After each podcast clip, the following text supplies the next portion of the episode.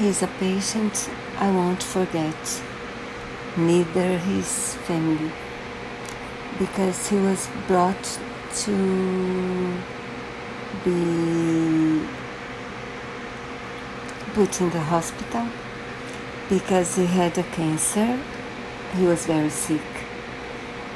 And it was very difficult for his family to take care of him. I asked him if he wanted to stay. He did not.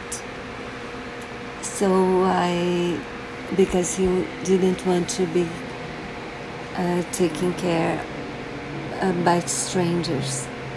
He didn't want to wake up surrounded by strangers either. So I told his family that.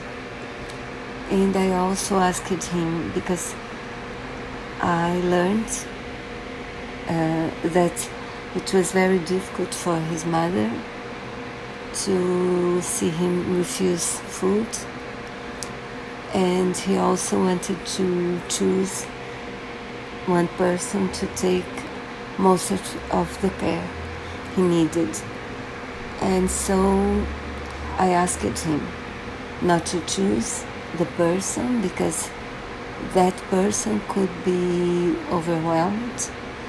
And I also and he also agreed to be fed, uh, to be fed by a tube if it was needed.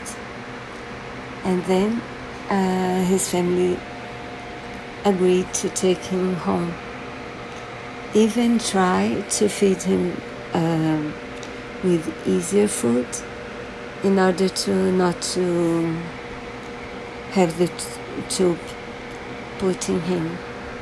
So we'll see, but I was hopeful that his life would be easier and so and his family would be a bit easier too because we met